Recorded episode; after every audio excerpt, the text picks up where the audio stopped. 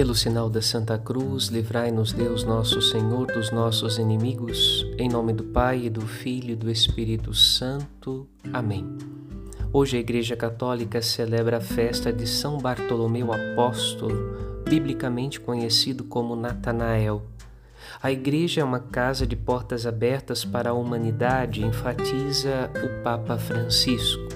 A primeira leitura recorda simbolicamente esta realidade Cada apóstolo é uma porta aberta da Igreja que ecoa a voz de Cristo, seu Evangelho, sua nova e eterna aliança. A esposa de Cristo, a Jerusalém Celeste, a Igreja de Jesus, é uma comunidade convocada de todos os povos e nações para viver a experiência do amor glorioso do Senhor. Experiência que começa na história e se prolonga na eternidade. Muitas vezes nos aproximamos de Jesus temerosos e desconfiados, como Natanael no Evangelho.